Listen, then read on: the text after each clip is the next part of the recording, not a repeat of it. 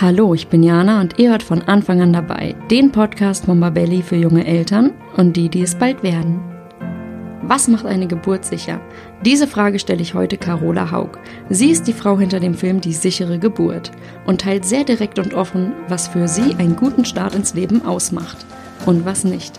Dabei geht Carola auch deutlich auf Probleme der Geburtsmedizin ein wie ihr trotzdem eine positive Geburt erleben könnt, was die Geburt mit Sex zu tun hat, wie wichtig die Nachgeburt ist und warum Carola den Begriff Entbindung schrecklich findet, all das erfahrt ihr in dieser Folge. In der Schwangerschaft schieben viele das Thema Elterngeld bis ganz zum Schluss auf. Ich stelle euch nun unseren Partner elterngeld.de vor und gebe euch den heißen Tipp mit, das Thema nicht auf die lange Bank zu schieben. Mit Yvonne von Elterngeld.de habe ich bereits in Folge 93 zu dem Thema gesprochen und sie hat uns viele Tipps gegeben, wie man mehr Elterngeld erhalten kann. Einige davon lassen sich aber nicht mehr anwenden, wenn ihr euch erst kurz vor der Geburt oder danach darum kümmert. Der beste Zeitpunkt ist also genau jetzt. Elterngeld.de bietet dafür einen Online-Kurs. Für knapp 30 Euro lernt ihr dort mit kurzen und informativen Videos alles zum Elterngeld und was ihr beachten müsst. Und das Beste ist, ihr könnt im Anschluss auch all eure individuellen Fragen an die Elterngeld-Experten stellen. Und zum Thema Elterngeld habt ihr dort wirklich die Experten, denn sie haben schon über 4000 Eltern beraten und Anträge gestellt.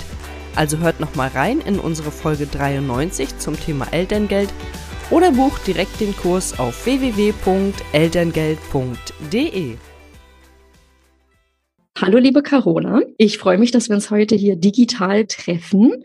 Und zwar geht es heute um ein ganz interessantes Thema. Wir sprechen über eine sichere Geburt und was Mutter und Kind dafür brauchen. Und ganz am Anfang würde ich mal sagen, dass du dich einfach mal kurz vorstellst, wer du bist, was du machst und warum du ähm, für das heutige Thema der perfekte Interviewgast bist. Ja, vielen Dank. Also vielen Dank auch für die Einladung, für die Gelegenheit zu diesem Interview. Das freut mich total. Ähm, ja, wer bin ich? Ähm, ich bin jemand, der erstmal sehr gerne in die Tiefe geht und nichts für unmöglich hält. Und ich gehe erstmal immer davon aus, dass alles so wie es ist, richtig ist. Und das sind schon mal die Grundvoraussetzungen. Ich weiß gar nicht, woher das kommt. Ähm, aber es hat mich dazu bewogen, mein Medizinstudium, was ich nach dem Abitur angefangen hatte, abzubrechen, weil ich gemerkt habe, vieles, was dort gemacht wird, gerade in der Gynäkologie, ich wollte gerne Geburtshelferin werden, da, dass es nicht evidenzbasiert ist. Das heißt, viele Dinge werden ausprobiert ohne ähm, dass erforscht wird, ist es wirklich sinnvoll und ist es zum Besten von Mutter und Kind oder schadet es womöglich? Und da sind ein paar Fragen aufgetaucht, weil ich bei Geburten dabei war. Und dann habe ich Film studiert, weil mich das gezogen hat. Also ich bin in meinem Leben immer meinem Herzen gefolgt und es hat erstmal überhaupt keinen Sinn ergeben. Und danach, nach dem Filmstudium, wollte ich nicht in diese Filmbranche, weil diese Filmbranche doch sehr anstrengend ist und ein richtiges Haifischbecken. Und ich war schon immer sehr aufklärend unterwegs. Ja, und dann habe ich eben Sexualpädagogik und Familienplanung studiert und habe gedacht, na ja, gut, dann dann gehe ich eben zu einer ähm, Schwangerschaftsberatungsstelle und arbeite dort.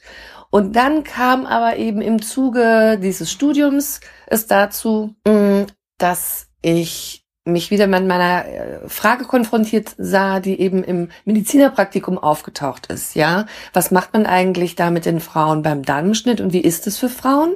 Da habe ich eine Einzelfallstudie gemacht, dann habe ich mir Geburten erzählen lassen und dann habe ich festgestellt, dass diese Geburten zum Teil dramatisch ablaufen und mir war damals überhaupt nicht klar, dass es sowas wie Traumatisierung durch Geburt überhaupt gibt. Ja, also das wie lange ist das jetzt her? Das war 2009 und ich habe mhm. dann 2010 äh, mich entschlossen, für meinen Master dann die Arbeit zu schreiben, Kommunikation von Hebammen im Kreissaal.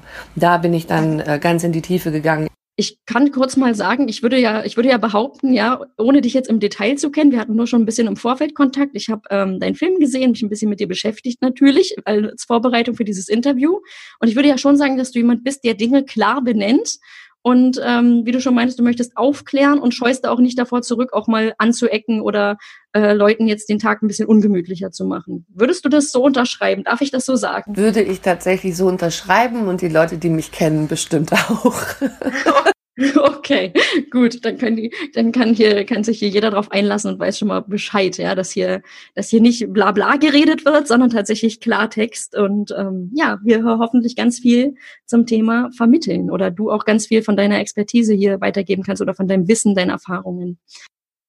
Ja, also ich rede ähm. auch gerne mal ein bisschen handfest, wenn es dann dazu kommt, dass ich mich ein bisschen reinsteigere. Also auch da seien die Zuhörerinnen äh, vielleicht gewarnt.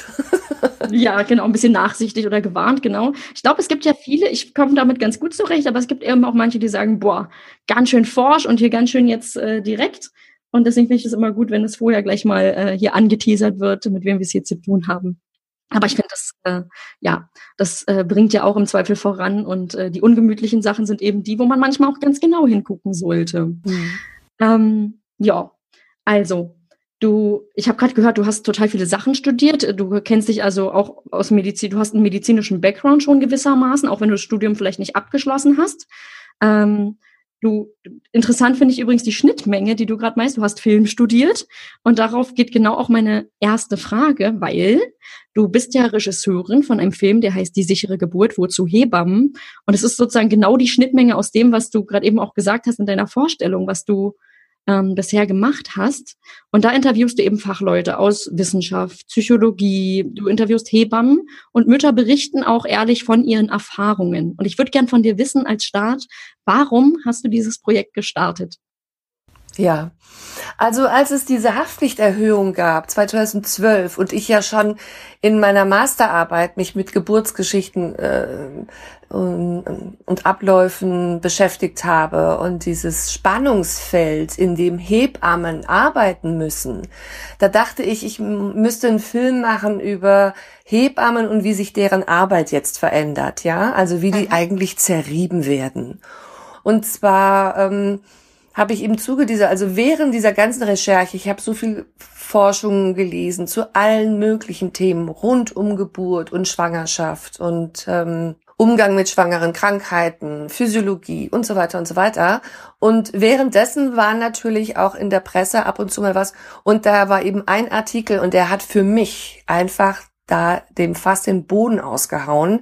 Da ging es nämlich darum, dass äh, der Journalist ganz offensichtlich nicht fundiert recherchiert hatte und behauptet hat, dass also Hausgeburt und Geburtshausgeburt, also alles, was außerklinisch stattfindet, ähm, der hat es so in so eine esoterische Ecke gestellt und hat also auch behauptet, es sei nicht sicher, sei gefährlich und die Hebammen gehörten verhaftet und die und die und den Eltern irgendwie Sorgerecht entzogen. Also das war so heftig und darüber mhm. habe ich dann mit meinem Kameramann gesprochen. Ich habe mich dann richtig reingesteigert. Ja, habe ich gesagt, das gibt's doch gar nicht. Gesagt, ähm, die die wissen doch gar nicht, was Geburt sicher macht, ja?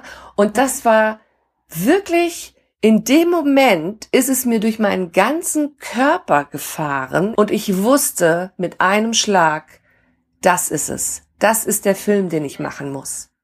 Mhm. Ja, und dann äh, bin ich eigentlich nur noch der Spur gefolgt. Ja, ich bin, dann wusste ich, ich muss jetzt nur noch die einzelnen Schritte gehen und dann bin ich sie gegangen und dann ist dieser Film herausgekommen. Ganz intuitiv eigentlich. Jetzt möchte ich gerne den Fokus so ein bisschen hinlegen zu den vor allem werdenden Müttern, die uns vielleicht zuhören oder werdenden Eltern. Denn dein Film heißt Die sichere Geburt. Und natürlich würde ich mich jetzt als Schwangere fragen, ähm, oder meine Frage an dich wäre jetzt, was verstehst du denn unter einer sicheren Geburt? Was heißt denn das? Das ist eine sehr gute Frage. Denn jeder versteht unter einer sicheren Geburt was anderes. Würden wir mhm. jetzt die Mediziner und Klinikhebammen fragen, was für sie eine sichere Geburt ist, dann ist das, dass sie selbst ähm, freigestellt sind von dem Risiko einer Anklage. Das bedeutet, mhm. dass sie meistens dann die Geburten sehr stark überwachen. Und auch wenn das die Folge hat, dass die Geburt möglicherweise mit Saugglocke, Kristeller, Handgriff oder Kaiserschnitt endet, so ist es doch eine Geburt, die Mutter und Kind überleben.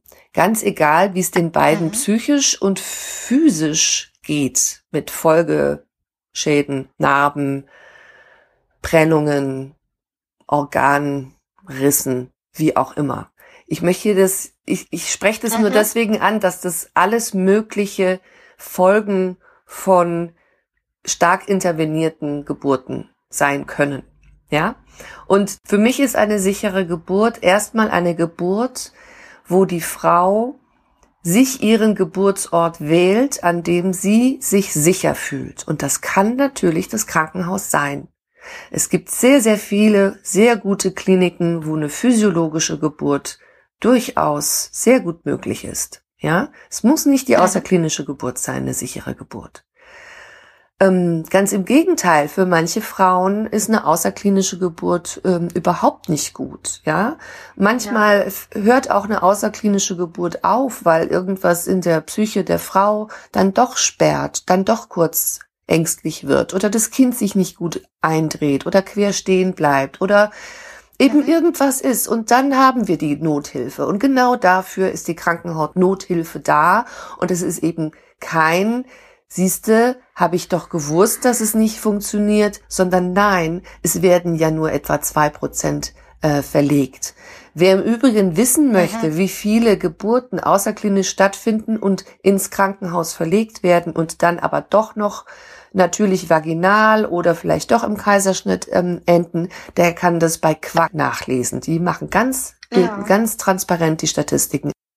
Zu dem Thema kann ich übrigens noch mal kurz quer verweisen. Wir haben nämlich auch die sechste Podcast-Folge, ist das, glaube ich. Da habe ich mit der Jessica gesprochen, die hat eine Hausgeburt gehabt, hat auch ganz, hat sich auch ganz, sie ist so ein Mensch, der auch gerne wissenschaftliche Fakten halt einfach recherchiert. Und da habe ich auch in den Show Notes diese, genau diese Quack verlinkt. Und da geht es auch genau darum, dass eben die Studienlage, wie die da genau aussieht und was du gerade meintest, auch mit dem Journalisten, wo du dich dann aufgeregt hast, dass da eben, ähm, ja, dass es da eine klare Lage gibt und dass es eben, dass man nicht einfach sagen kann, das ist was total Gefährliches oder oder so, ne?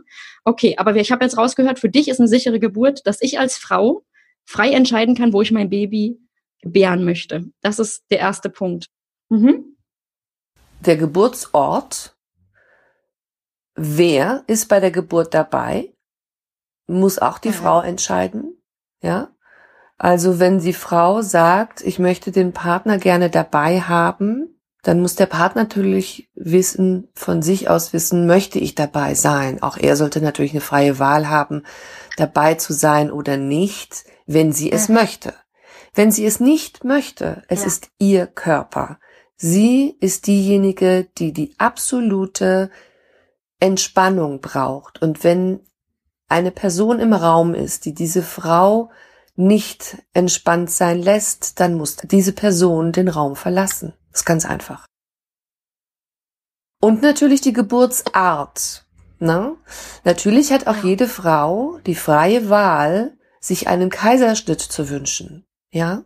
Mhm. Ähm, und da möchte ich gerne dazu sagen, dass es wichtig ist, herauszufinden, warum wünsche ich mir eigentlich einen Kaiserschnitt.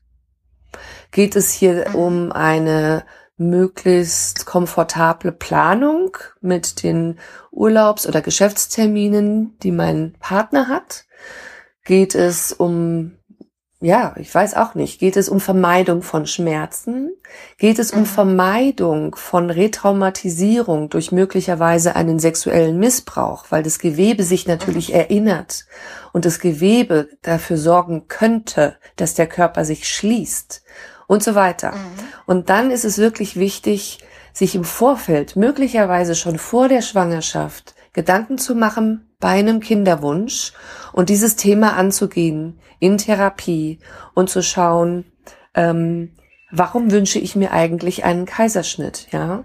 Denn mhm. ähm, es gibt Kliniken, die bieten an, dass äh, Frauen mit einem Kaiserschnittwunsch begleitet werden und die dann tatsächlich aber auch dahin geführt werden, dass sie sich selbst irgendwann tatsächlich die natürliche Geburt dann wünschen, wenn das Kind auch bereit ist zu kommen.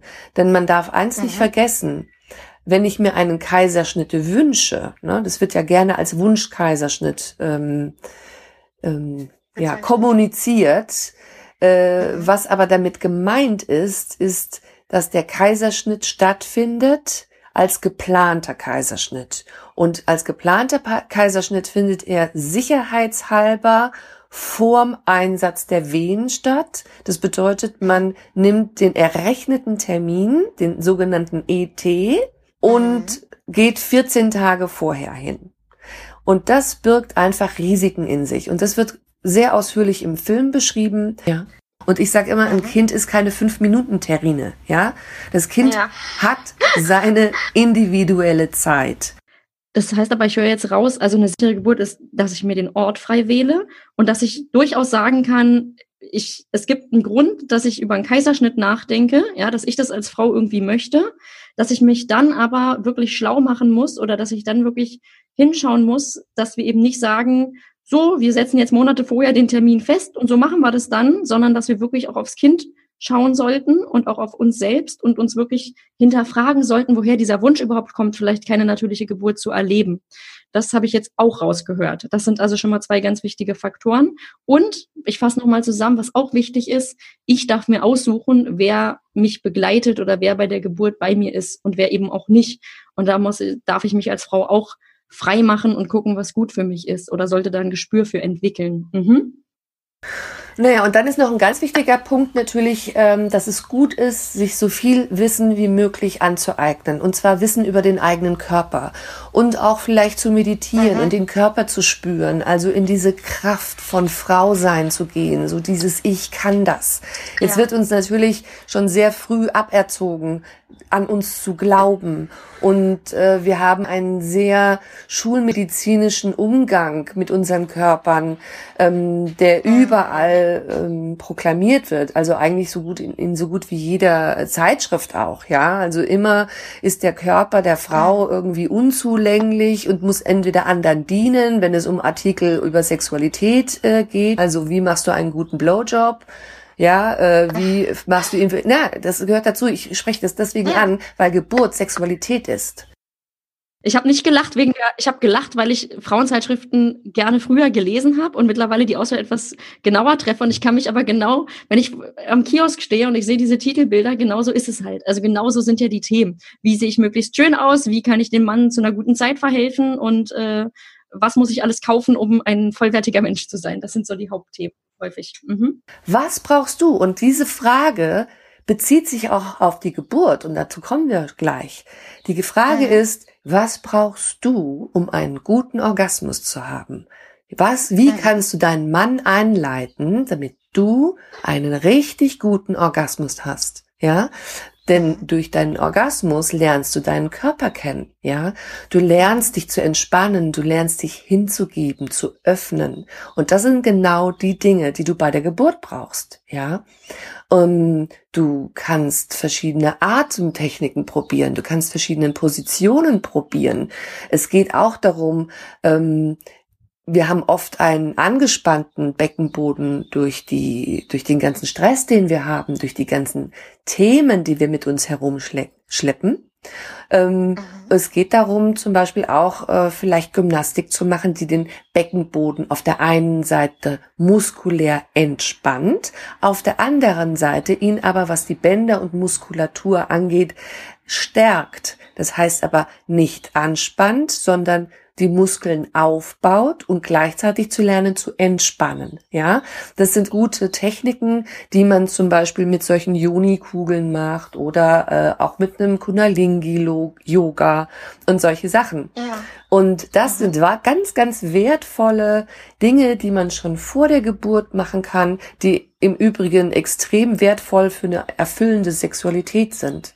Und wenn ich lerne, mich zu entspannen, meinen Körper kennenzulernen, ähm, dann mich fallen zu lassen und meine Ängste loszulassen und ins Vertrauen zu gehen, ich kann das, dann können Frauen orgastische Geburten erleben. Sie können schmerzfreie Geburten erleben. Sie können schmerzarme Geburten erleben.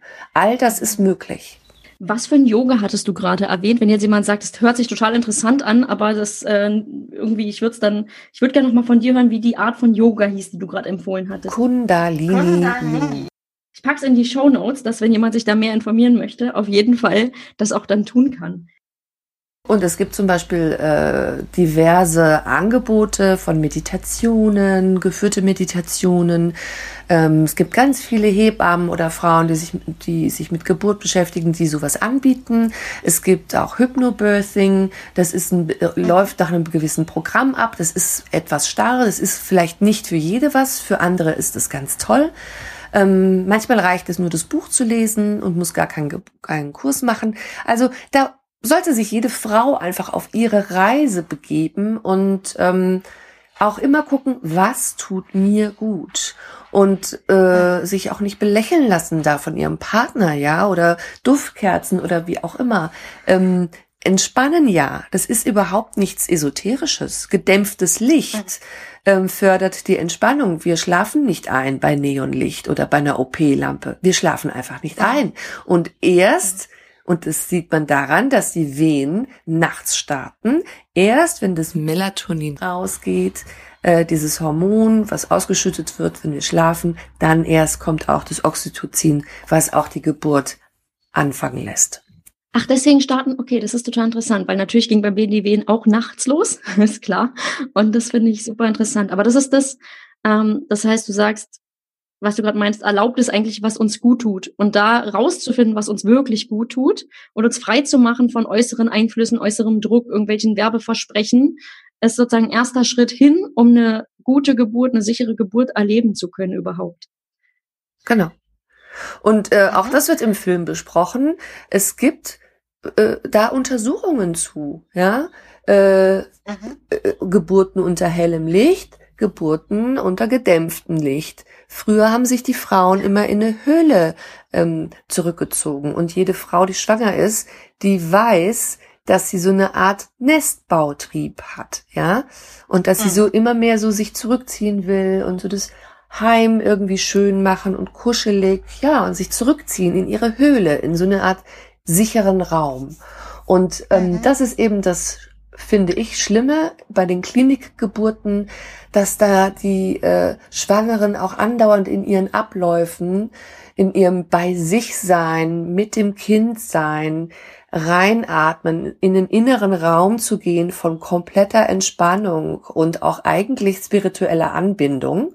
Ähm, dass sie darin andauernd gestört werden. Dann wird erstmal ein Aufnahme-CTG gemacht. Es wird vaginal untersucht, es wird gemessen, Blutdruck, Gewicht, Muttermundöffnung. Andauernd wird die Muttermundöffnung äh, untersucht. Für nichts braucht man das. Es gibt die Leopoldschen Handgriffe, die kann jede Hebamme eigentlich. Da sieht man allein durch Tasten und Beobachten des Körpers, gewisse Linien werden, verfärben sich mhm. in einem bestimmten späteren Zeitpunkt der Geburt, weiß man genau, wo das Kind steht, ja. Für nichts muss der Muttermund untersucht werden. So. Und dann, mhm. so, also wir haben diese diversen Räume, Räume, ne, CTG, dann haben wir das Wehenzimmer, dann haben wir den, ähm, den Kreissaal. Ja, und dann haben wir vielleicht noch vorher das Patientenzimmer, wo das sie dann auch noch beziehen soll. Das sind dann schon mal vier Räume. Und vorher war sie zu Hause. Das heißt, es sind fünf Geburtsräume. Das ist zu viel. Das ist einfach nicht mhm. gut. Wenn ich jetzt sage, du meintest ja vorhin auch, ähm, oder es gibt, du meintest, es gibt viele gute Kliniken, wo sozusagen Umdenken stattfindet oder wo man sagt, ähm, wir wollen diesen Ansatz, wir wollen uns da in die Richtung entwickeln, dass wir auf die Bedürfnisse von Mutter und Kind schauen und nicht ähm, so, wie es vielleicht bisher gelaufen ist, irgendwie weitergehen. Und jetzt ist es ja so, dein Film und auch was du gerade erzählst, du zeigst ja ganz deutlich einige Probleme der Geburtsmedizin auf. Ja? Und wir hatten schon gesagt, du benennst das auch sehr direkt und sehr klar. Und jetzt werden in deinem Film diese Probleme, die es da gibt, das sagen ja auch die Erfahrungen der Mütter, die das bestätigen. Und was du gerade sagst, es gibt zum Beispiel mitunter Untersuchungen, die so in der Art gar nicht gemacht werden müssten. Und das wäre ja im Zweifel viel angenehmer für so eine äh, Mutter, wenn das vielleicht nicht so gemacht wird. Und jetzt ist mein Anliegen aber, wenn wir sagen, 98 Prozent der Frauen ungefähr gehen ins Krankenhaus. Ähm, jetzt wäre es mein Anliegen natürlich, dass wir unseren schwangeren Zuhörerinnen ja heute was mitgeben, dass auch wenn die Umstände schwierig sind, auch wenn sie in der Nähe eben nicht eine Klinik hat, wo es zum Beispiel ähm, schon äh, besser organisiert ist oder wo man ähm, mehr in seinen ruhigen Zustand kommen kann, mehr in Entspannung, weil Licht gedimmt ist oder weil du einfach ähm, auch das Gefühl hast, du wirst wahrgenommen, ja. Ähm, was könnten denn Frauen tun, wenn sie eben in diesen schwierigen Umständen ins Krankenhaus gehen? Können sie, wie können sie trotzdem eine sichere, gute Geburt erleben? Hast du da Tipps? Ja, ähm, also das erste ist, wie gesagt, dieses Wissen, sich Wissen aneignen, denn Wissen reduziert Angst. Je mehr ich weiß ja. über meinen Körper, je mehr ich dann auch deswegen in meinem Körper bin, desto weniger Angst habe ich. Denn Angst mhm. ist das, ist das, was eigentlich die Schmerzen verursacht. Natürlich bei einer Erstgebärenden oder auch bei äh, Mehrgebärenden, natürlich tun manchmal oder oft die Wehen scheiße weh, ja. Das ist äh, gerade bei der Erstgebärenden ist das alles noch ungewohnt und wenn sie es nicht einordnen kann, wenn sie, sie nicht versteht, wo sie gerade ist in der Geburt, dann kriegt sie Panik, sie kriegt vielleicht Angst und Angst schließt den Körper, dann werden die Schmerzen stärker. Je besser sie die Schmerzen aber einordnen kann, kann sie zum Beispiel ähm, ähm, in die Entspannung gehen und dann werden die Schmerzen geringer. Der Partner kann wie eine Dula auch ähm, die Frau massieren, äh, ihr den Druck rausrieben oder so richtig gegens äh, Kreuz hinten pressen, wenn die Frau das möchte, mhm. wenn sie angefasst werden möchte. Sie muss immer gefragt werden, auch vom Partner. Und mhm. ähm, ja, solche äh, äh Sachen zum Beispiel. Partner muss auch ganz gut, sehr, sehr gut informiert sein. Ja, keine Angst haben vor Lächerlichkeit, vor Nacktheit, vor, ja, es kann sein, dass die Frau äh, einfach Stuhlgang hat während der Geburt. Mhm. Natürlich, weil das Köpfchen auf den Mastdarm drückt und wenn dann Stuhl da ist, dann klar, die Frau ist dann einen halben Tag in Wehen, kann sein, dass da Stuhlgang ist, dann drückt das Kind es raus. Früher hat man Einläufe gemacht, ähm, manche Hebammen sind ganz froh, wenn sie sehen, ah, da ist der Stuhlgang, dann wissen sie genau, wo das Köpfchen vom Kind ist. Also keine Angst ah. vor solchen Sachen, ja. Ähm, mhm. haben. Einfach, das ist alles natürlich. Es ist nicht eklig, es ist ist es alles. Also diese innere Vorbereitung ist erstmal total wichtig. Dann haben wir das Problem, dass wir in den Kliniken ja oft zu wenig Hebammen haben und viele sagen dann, oh Gott, ja. wir sind so lange allein gelassen worden in der Klinik. Aber nutzt es doch für mhm. euch. Nutzt dieses Alleingelassen werden, weil wenn ihr alleingelassen werdet, kann euch niemand anquatschen, es kann euch niemand untersuchen, es kann euch niemand stören, sondern da geht ihr in euren Flow, ihr entspannt euch, mhm. ihr bewegt euer Becken, ihr lauft umher, ihr tanzt, es gibt Bauchtanzübungen, die die Geburt unterstützen, die dafür sorgen, dass das Kind sich ganz leicht ins Becken eindreht. Nur bitte nicht hinlegen. Ja, also genau. hinlegen unter den Wehen ist ganz doof. Das Kind braucht die aktive Unterstützung der Bewegung der Mutter, um ins Becken sich einzustellen. Richtig, ja? Richtig mhm. so, dass das richtig gut da unten drin sitzt und dann leicht geboren wird, ohne sich zu verkanten, ohne ein Sternengucker zu werden oder, oder, oder. Oder oben mhm. stehen zu bleiben. Dafür braucht es Entspannung. Das heißt, ja. alles, was es gibt, immer an Ressourcen sich vorstellen und, und bereithalten. Also die größte Ressource ist der innere Raum. Ja, mhm. vorher durchdenken, welches Szenario wünsche ich mir? Was kann aber trotzdem passieren? Und wie bin ich dann? Wo ist da mein innerer Raum? Dass ich nicht in Panik komme, wenn es heißt, wir müssen jetzt leider doch einen Kaiserschnitt machen. Okay, ja. sich damit anfreunden. Alles kann sein, alles darf sein. Immer in den sicheren Raum gehen. Innen. Der ist innen. Ja. Mhm. Und ähm, das ist eigentlich ja. das Wichtigste. Ich, finde es total spannend, ja. was du sagst, weil ich finde, dieses sich selbst kennenlernen, wenn ich die Schwangerschaft oder vielleicht sogar schon die Kinderwunschzeit, wenn ich sage aktiv, ich möchte ein Kind haben und wenn ich diese Schwangerschaft oder Kinderwunschzeit aktiv dafür nutze, zu sagen, ich fühle in mich rein, was brauche ich wirklich, was tut mir gut, davon profitiere ich ja definitiv auch nach der Geburt meines Babys. Das heißt, ich lege ja da einen Grundstein für eine Entwicklung, die sowieso total wichtig ist, um auch als Mama, glaube ich, eine gewisse Erfüllung zu finden und ähm, auch für mein Kind irgendwie da sein zu können und da auch losgelöst vom Druck zu sein, der ja definitiv auch auf Mütter, auf eine Art herrscht. Ja, das ist ja nicht nur in der Schwangerschaft so. Danach haben wir dann Ruhe von äußeren Einflüssen, die uns sagen, wie es am besten zu laufen hat, sondern wir müssen uns da ja dauerhaft von frei machen und unseren Weg irgendwie finden. Und wenn wir damit beginnen, ähm, umso schöner, wenn wir dann auch dadurch eine gute Geburtserfahrung machen können. Was man noch machen, äh, also wie gesagt, ähm, auch sich mit den Geburtspositionen auskennen, äh, die es da gibt, mhm. sie vorher ausprobieren und auch möglicherweise etwas mitnehmen in die Klinik, was ich brauche. Musik, ja. äh, Gegenstände, vielleicht Rituale machen mit Freundinnen, ähm, Glückwünsche oder, oder Affirmationen. Also das sind so Sätze, mhm. die ich mir selber sage. Das sind ganz wichtige Bestandteile. Und was man auch noch machen kann, man kann sich einfach mal eine Liste machen.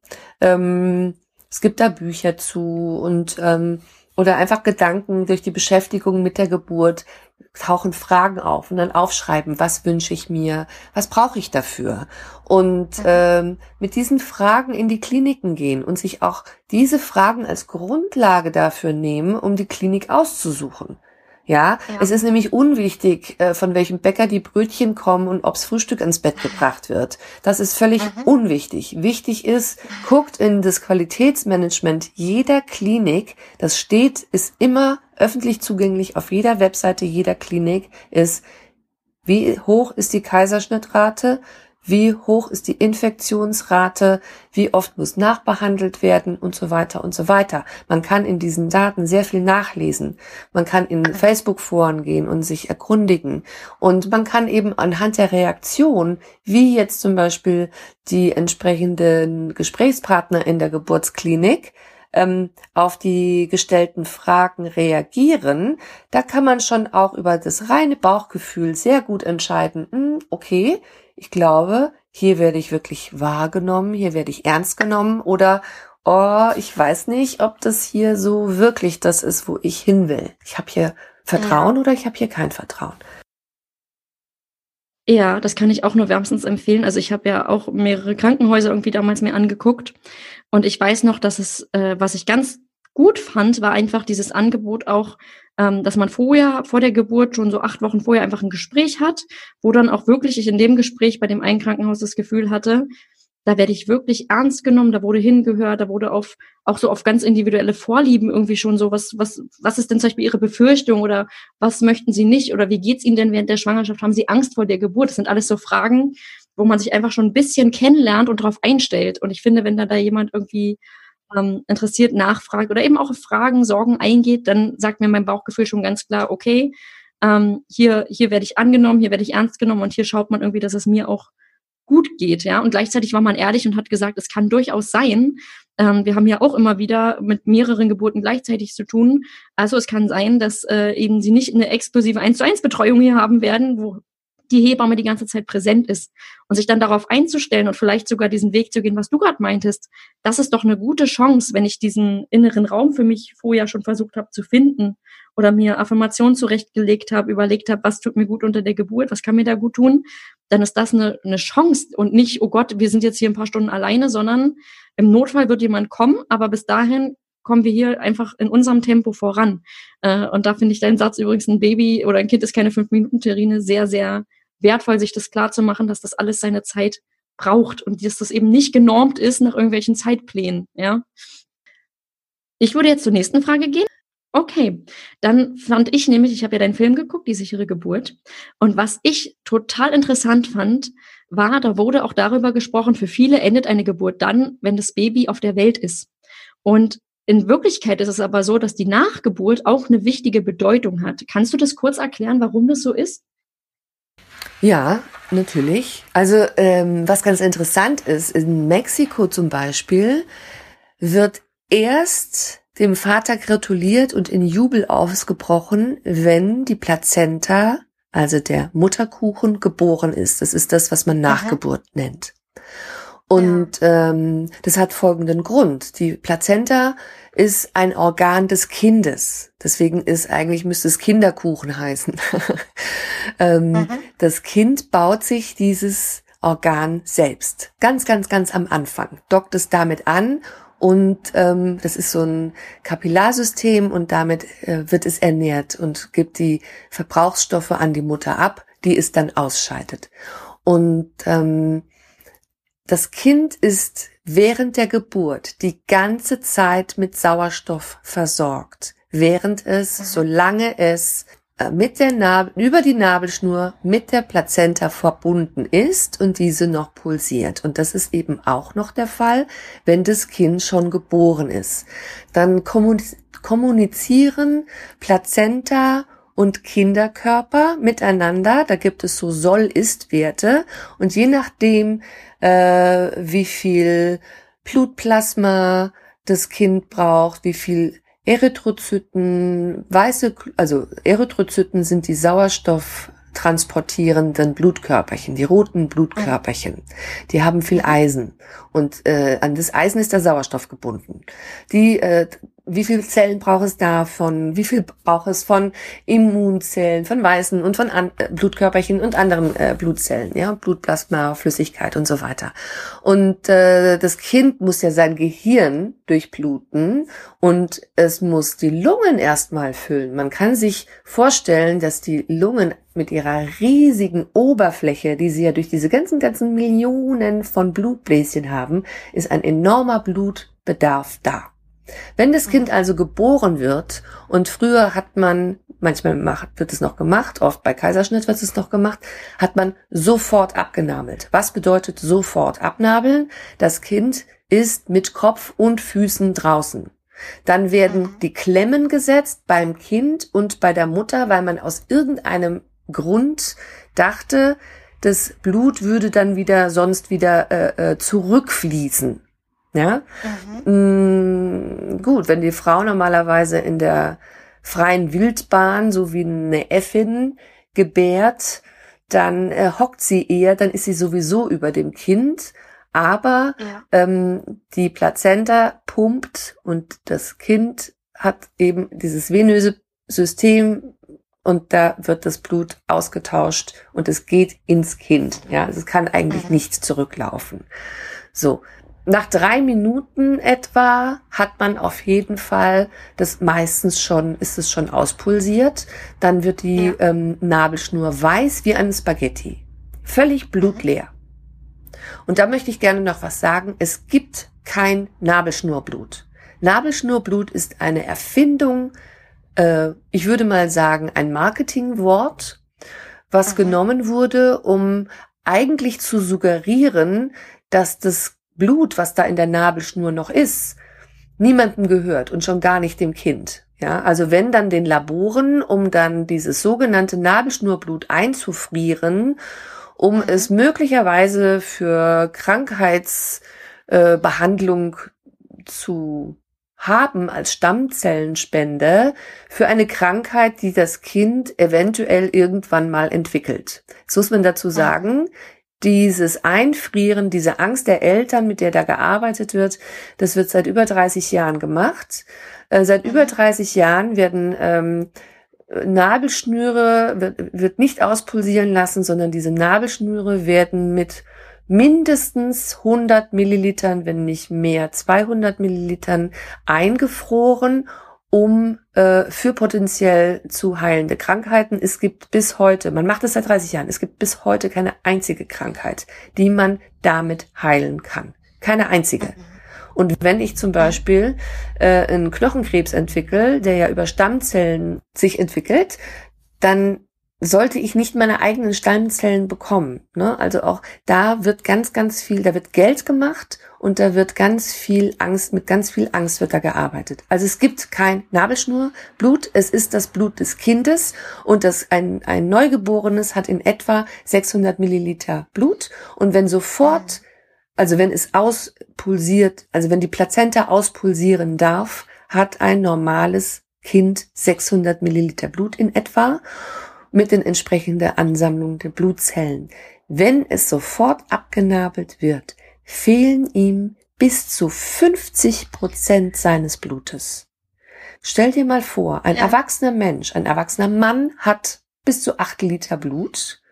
Wenn ich dem einen halben Liter Blut abzapfe oder hat eine innere Blutung und es blutet irgendwo ein halber Liter innerlich in ihm aus, kollabiert der.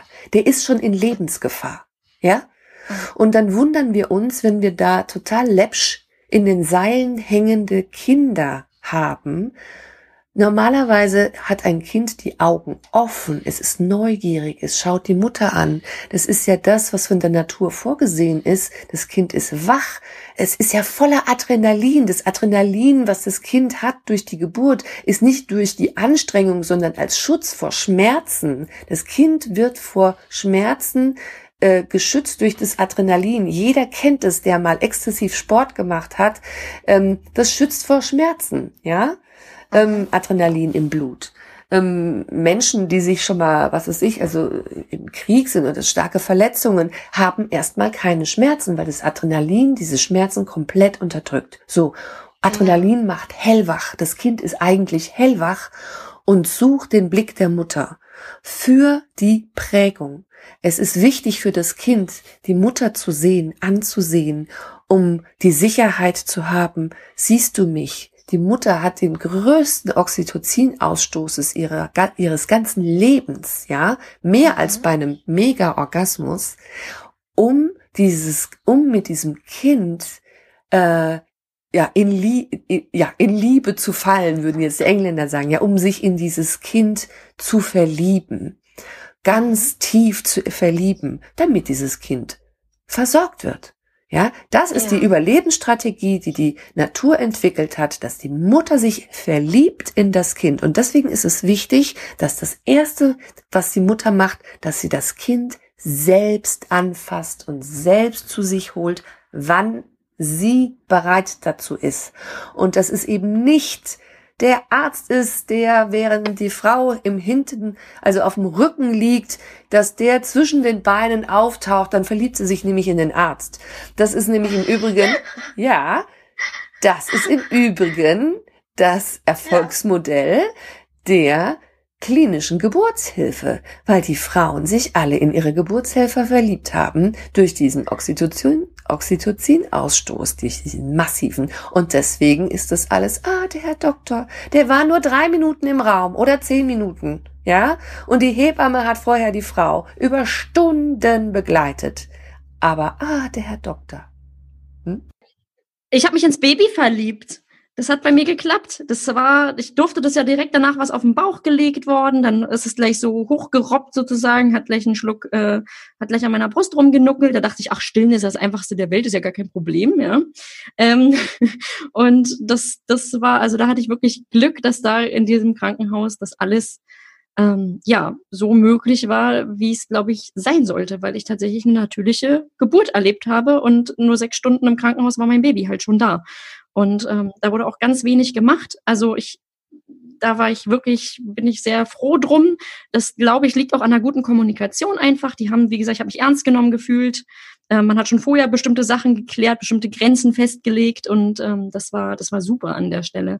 Und ich finde da deine Tipps aber, dieses, ich glaube, dass das eben wirklich bei mir auch einen Einfluss hatte. Ich hatte ja Angst vor der Geburt, ich hatte auch Angst vor Schmerzen und habe ja dann dieses Hypnobirthing für mich tatsächlich entdeckt und habe mich da auch gezielt versucht, äh, in mich reinzufühlen und rauszufinden, was mir gut tut. Und ich würde sagen, äh, was du auch von meinst, eine Erstgebärende hat da nochmal einen anderen Stand. Das heißt, jetzt würde ich nochmal ein Kind bekommen, würde ich natürlich nochmal ganz anders ähm, mich auf die Situation vorbereiten.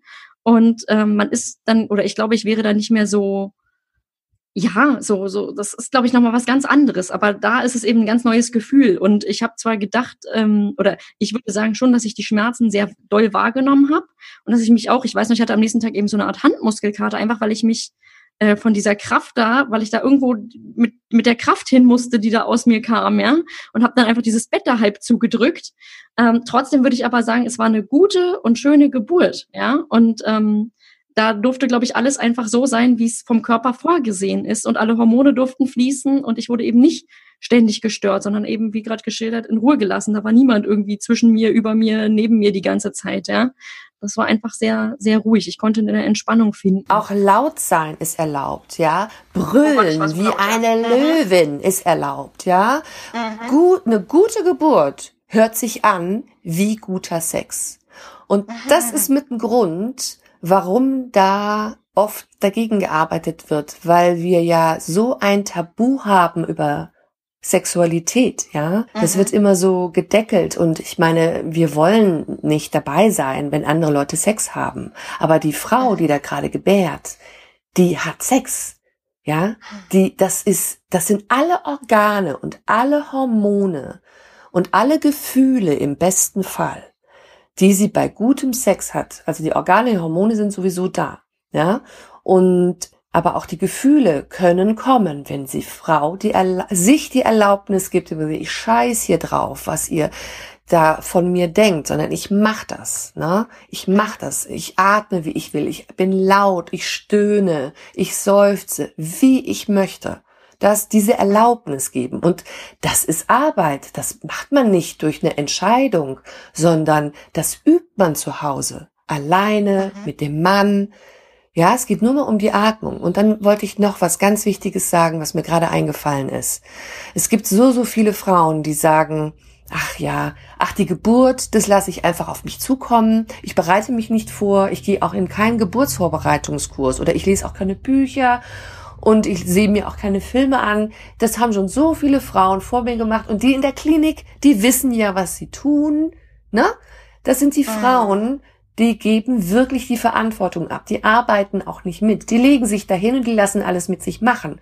Okay, das ist einmal gut, Vertrauen zu haben in das Geburtsteam. Das ist super.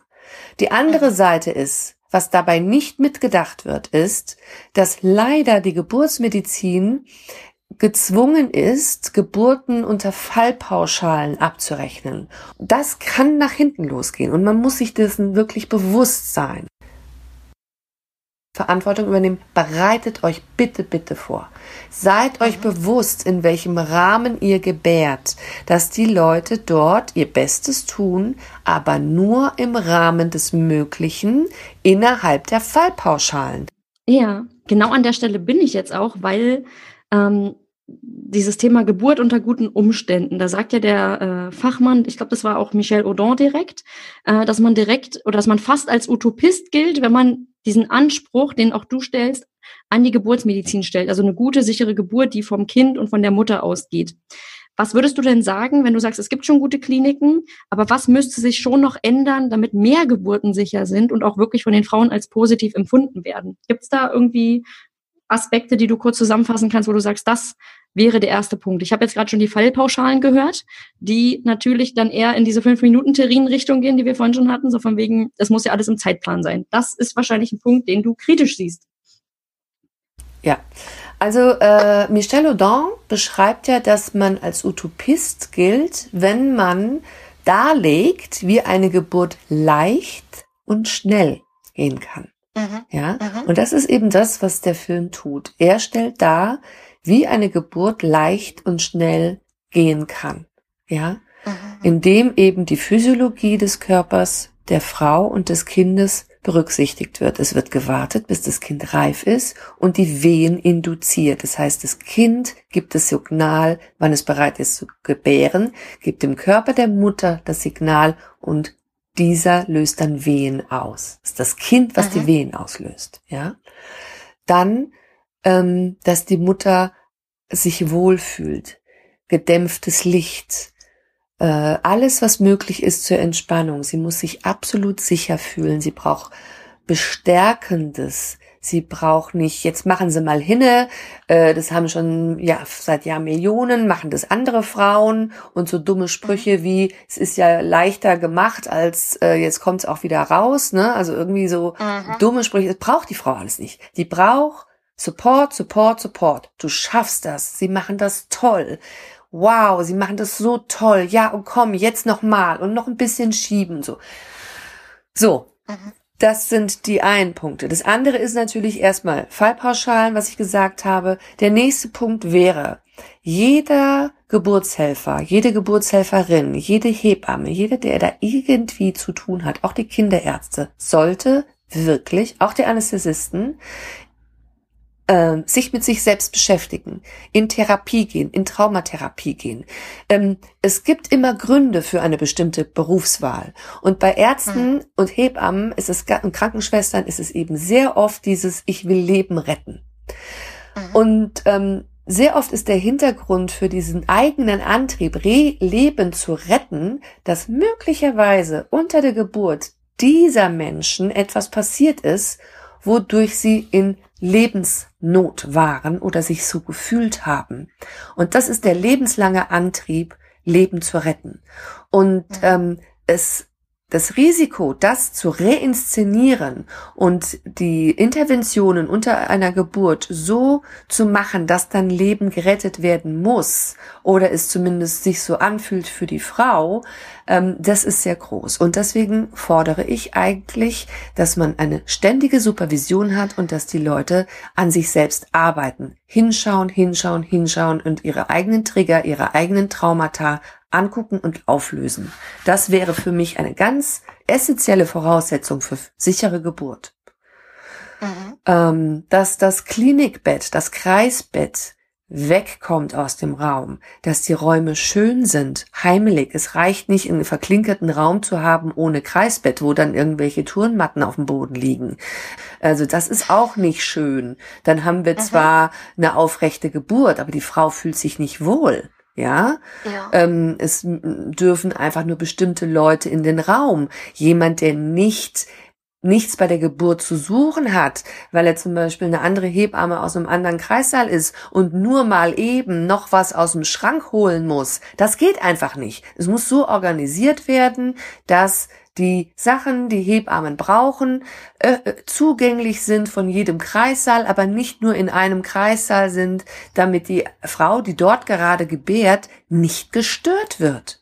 Ge äh, äh, äh, keine Studentenhorden oder oder Studentinnen, Hebammenstudentinnen in Ausbildung, ohne dass die Frau um Erlaubnis gefragt wird.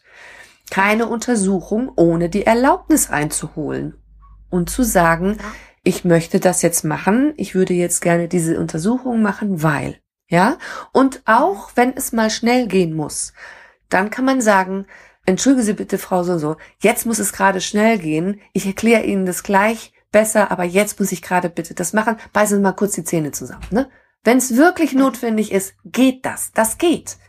Die Frau immer auf Augenhöhe, immer auf Augenhöhe, nicht über ihr stehen, wenn sie auf dem Rücken liegt und über sie reden, über sie hinwegreden und über sie reden, so als wäre sie nicht da, sondern im Gegenteil, auf Augenhöhe und mit ihr reden, sie einbeziehen. Es ist ihr Körper, sie macht die Geburt. Und dieses mhm. unsägliche Wort, ich entbinde, nein, niemand entbindet. Weder die Hebamme noch der Arzt noch die Ärztin entbinden die Frau, noch die Frau entbindet. Mhm. Für mich ist dieses Wort Entbindung das Synonym für das, was in der Klinik stattfindet. Es wird die mhm. Bindung der Mutter zum Kind entkoppelt. Entbindung. Mhm. Ich würde gern fast zum Abschluss noch wissen, warum ist es denn wichtig, ja, wir haben die ganze Zeit über eine sichere Geburt geredet, warum ist es denn wichtig, unter welchen Umständen ein Mensch geboren wird? Also es ist einmal wichtig, wie ein Mensch eine Frau gebiert, weil es sie in ihre absolute Urkraft bringt. Und mhm. ähm, das hört sich jetzt vielleicht erstmal feministisch an und dann sagt, oh, was haben denn da die Männer davon? Ich kann euch sagen, was die Männer davon haben. Jeder Mann wird glücklich sein über eine selbstbewusste Frau, die in ihrem Körper ist, die nämlich genau weiß, was sie will, wie sie es will und wie sie zu einem Orgasmus kommt. Und das lernt sie auch durch eine gute Geburt. Well, ich habe Kinder gekriegt, ich kann alles. So, mhm. warum ist es für ein Kind so wichtig, wie es geboren wird? Die Geburt eines Kindes ist ganz prägend für den weiteren Verlauf. Es ist quasi ähm, wie so eine Art Kurzfassung des Lebensweges. Ein Kind kann lernen während der Geburt, mit einer beängstigenden, mit einer beengenden, mit einer merkwürdiger, äh, vielleicht bedrohend wirkenden Situation umzugehen, nämlich da drückt mich was raus, aber ich kann mich abstoßen. Das, was mich drückt, das bietet mir Halt. Es ist keine Bedrohung. Ich kann damit zusammenarbeiten. Es ist meine Mutter, ja.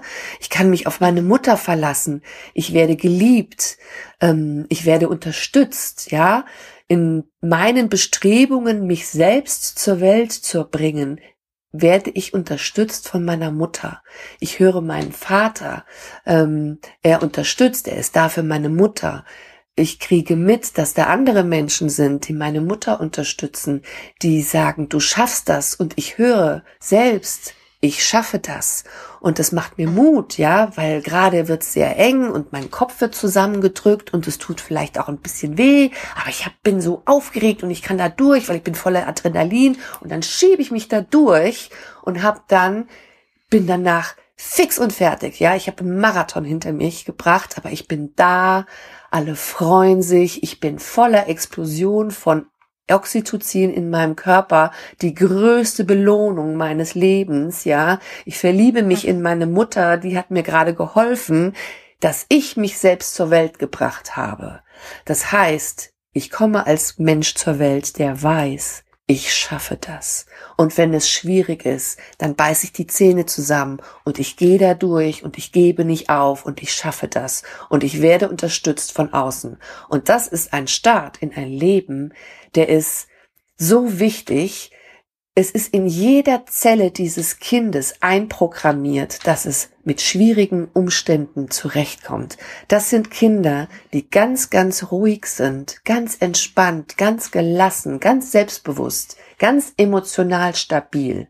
Deswegen ist es so wichtig. Es ist wichtig, wie wir gebären und es ist wichtig, wie wir geboren werden.